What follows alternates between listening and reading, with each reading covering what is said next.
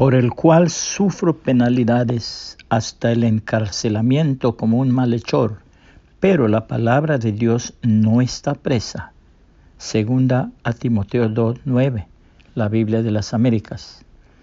En uno de los pilares de la bóveda de una iglesia en la ciudad de Roma están escritas las palabras del apóstol Pablo dirigidas al joven Timoteo, que a la sazón se encontraba en Éfeso y mediante las cuales él exhorta a la fidelidad al Señor Jesucristo y a su Evangelio. La inscripción es esta, mas la palabra de Dios no está presa. El solo hecho de que la palabra de Dios corra por el mundo y sea escuchada y transforma radicalmente a las personas que la obedecen, basta para probar la veracidad de esta sentencia. Así está registrado en la palabra de Dios. Timoteo, hijo mío, saca fuerzas del generoso amor que Dios nos da por pertenecer a Jesucristo. Has escuchado mis enseñanzas confirmadas por muchos. Ahora enséñaselas a personas dignas de confianza, que a su vez puedan enseñárselas a otros.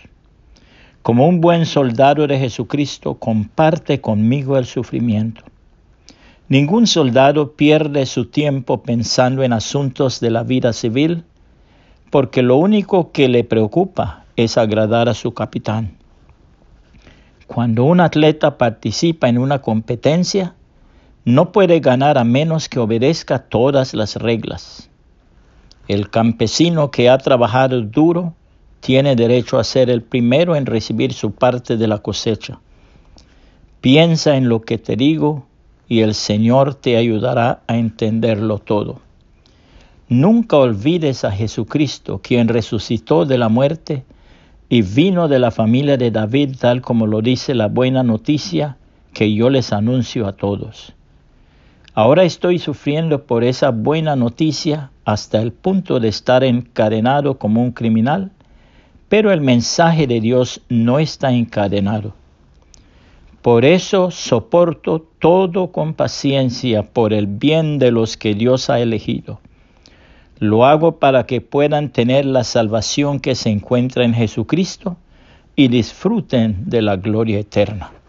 Segunda a Timoteo 2, 1 al 10, palabra de Dios para todos. Puede compartir este mensaje y que el Señor Jesucristo le bendiga y le guarde.